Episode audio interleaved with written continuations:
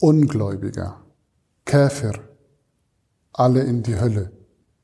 Das hören wir immer wieder, dass der Koran das über Ungläubige sagen würde. Was ist überhaupt ein Käfer? Was bedeutet Käfer? Lasst es uns daher herausfinden in diesem neuen Video. Mein Name ist Marwan. Herzlich willkommen. Assalamu alaikum.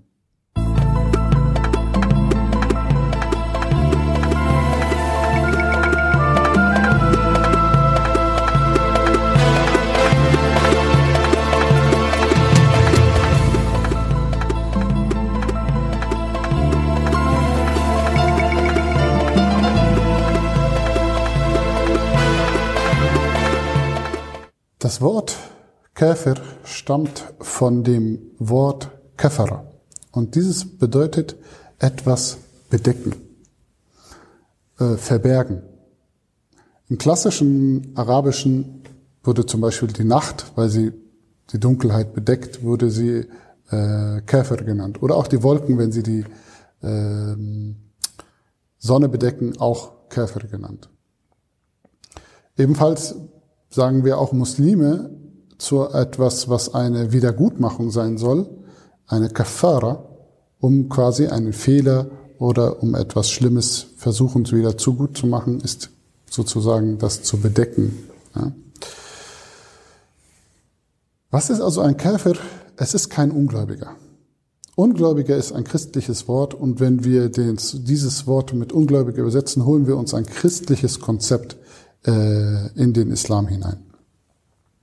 Nein, Käfer ist jemand, der aktiv die Wahrheit bedeckt, aktiv das Richtige äh, davon absieht, versucht sozusagen das Licht der Wahrheit zu bedecken. Jemand, der aktiv weiß, dass etwas wahr ist und es trotzdem verleugnet. Also ein Leugner eigentlich und nicht ein Ungläubiger. Im Gegensatz, er, man kann erst ein Käfer werden, wenn man Erkenntnis hatte. Man braucht Erkenntnis, um Käfer zu werden. Und in die, so müssen wir die Koranverse, die sich um die äh, um Kuffar drehen und diese natürlich auch tadeln und schelten, äh, verstehen, das geht nicht um die, jeder, der kein Muslim ist, sondern es geht um die Leute, die sich mit dem Islam auseinandergesetzt haben, erkannt haben, dass, was daran richtig und wahr ist und das aus Gier oder aus Angst oder aus Bequemlichkeit leugnen. Also trotz dieser Erkenntnis leugnen. Jetzt natürlich kann man sich fragen, woher hast du das? Der Koran verwendet selbst diese Bedeutung. Also er verwendet meistens natürlich Käfer im, im Sinne von Leute, die trotz wieder besseren Wissens den Islam leugnen.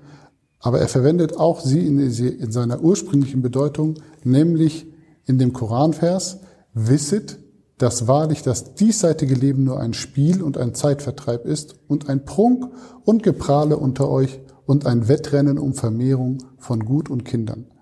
Es gleicht dem reichlichen Regen, dessen Pflanzenwuchs den Sehern gefällt. Und das ist jetzt hier, ähm, auf Arabisch heißt es, Yu'jibul Kuffar.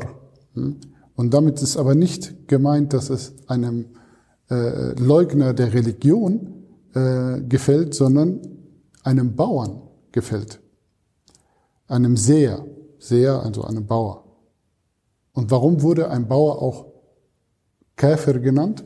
Weil er sät den Samen und bedeckt ihn dann mit Erde, auf das eben die Wahrscheinlichkeit höher ist, dass der Samen dann auch wirklich sprießt. Und deshalb äh, wurde er im klassischen Arabischen auch unter anderem so genannt. Und der Koran verwendet ihn auch in dieser Bedeutung und gibt uns damit einen Hinweis, was eben ein Käfer ist, nämlich nicht ein Ungläubiger, was halt einfach passiert ist durch die Übersetzung, ähm, sondern jemand, der aktiv die Wahrheit verdeckt, weil sie ihm nicht gepasst hat, weil er zu arrogant war weil er Angst hatte, zu geizig war, was auch immer. Ein Käfer ist also sozusagen ein aktiver Gegner des Islam, jemand, der wirklich die Erkenntnis hatte und das geleugnet hat. Und schon die Gefährten des Propheten haben das gewusst und haben demnach auch unterschieden. Wir sehen zum Beispiel, ähm, dass äh, Muawiyah es den Muslimen in Damaskus damals erlaubte, von ihren nicht-muslimischen Verwandten zu erben, obwohl der Prophet gesagt hat, dass man von einem Käfer nichts erben soll. Aber er verstand das nicht so, dass er gesagt hat, okay, das bedeutet, jeder Nicht-Muslim, von dem darfst du nichts erben, sondern jeder Gegner des Islam, und das war ja eine ganze Zeit lang eine ganz, ganz große Herausforderung, dass die Mekkaner ständig die äh, Muslime in Medina vernichten wollten und alle töten wollten. Ähm, und von diesen, und, und obwohl sie ja miteinander verwandt waren, das waren ja teilweise deren Söhne, Cousins, äh, Neffen und so weiter und so fort, also die waren ja viele verwandtschaftliche Beziehungen. Und als der Konflikt wirklich sehr, sehr heiß gelaufen ist und die Quraysh, die Muslime damit bedroht hatten, alle Männer zu töten, die Frauen zu vergewaltigen und die Kinder in die Sklaverei zu schicken, ähm, wurde natürlich auch, hat der Prophet natürlich dann auch gesagt, okay, diese, diese alten verwandtschaftlichen Beziehungen dürfen uns jetzt nicht mehr darüber hinwegtäuschen, ähm, dass wir hier wirklich ein ernsthaftes Feindschaftsverhältnis mit denen haben. Und unter anderem wurde eben dann auch verboten, dass man von den Qurayshiten, solange sie Käfer sind, aktive Gegner des Islams, von ihnen erbt. Muawiyah hat dann gesagt, nein, aber das hatte eben diese Bedeutung und ihr Muslime, ihr neuen Muslime von Damaskus, ihr könnt natürlich von euren Vätern erben, denn eure Väter sind äh, keine aktiven Gegner des Islams. Und bitte, so sind alle Verse im Koran zu verstehen, die sich mit äh, Kuffar, Kafir, Kafirun auseinandersetzen. Nicht, das gilt nicht einfach für Nichtmuslime, sondern das sind Leute, die den Islam aktiv ablehnen. Was ist aber mit denjenigen, die das nicht tun, die einfach äh, ihr Leben leben wollen, die sich vielleicht mit dem weder mit dem Islam richtig auseinandergesetzt haben, noch vielleicht mit dem Propheten, die ihr Päckchen zu tragen haben und jetzt nicht den ganzen Tag äh, Wissensvideos äh, auf YouTube schauen äh, oder Bücher lesen. Für sie prägt der Koran andere Begriffe, nämlich zum Beispiel Unwissenden. Jahilun. Äh, was sagt der Koran dazu zum Beispiel? Was ist unsere Pflicht gegenüber diesen Unwissenden? Ein ganz bekannter Vers sagt, rahman Und die Diener des Alabamas sind diejenigen, die auf der, sanftmütig auf der Erde schreiten.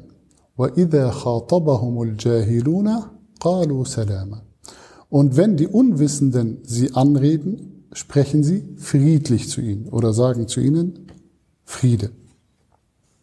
Ebenfalls ganz deutlich wird der Koran, wenn er zum Beispiel sagt, وَإِذَا سَمِعُوا اللَّغْوَ أَعْرَضُوا عَنْهُ وَقَالُوا لَنَا أَعْمَالُنَا وَلَكُمْ أَعْمَالُكُمْ سَلَامٌ عَلَيْكُمْ لَا نَبْتَغِي الْجَاهِلِينَ Das bedeutet, und wenn sie, also wenn die Muslime, die Gläubigen, leeres Gerede hören, also irgendwas, was im Allgemeinen zum was ihnen nicht taugt, was schlecht ist, was ne, überhaupt nicht zielführend ist, so wenden sie sich davon ab und sagen, für uns unsere Taten und für euch eure Taten, Friede sei auf euch, wir suchen keine Unwissenden.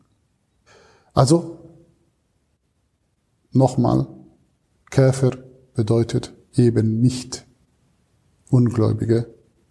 Es ist auch überhaupt fraglich, ob es so etwas wie Ungläubige gibt, denn letztendlich äh, glaubt jeder Mensch irgendetwas.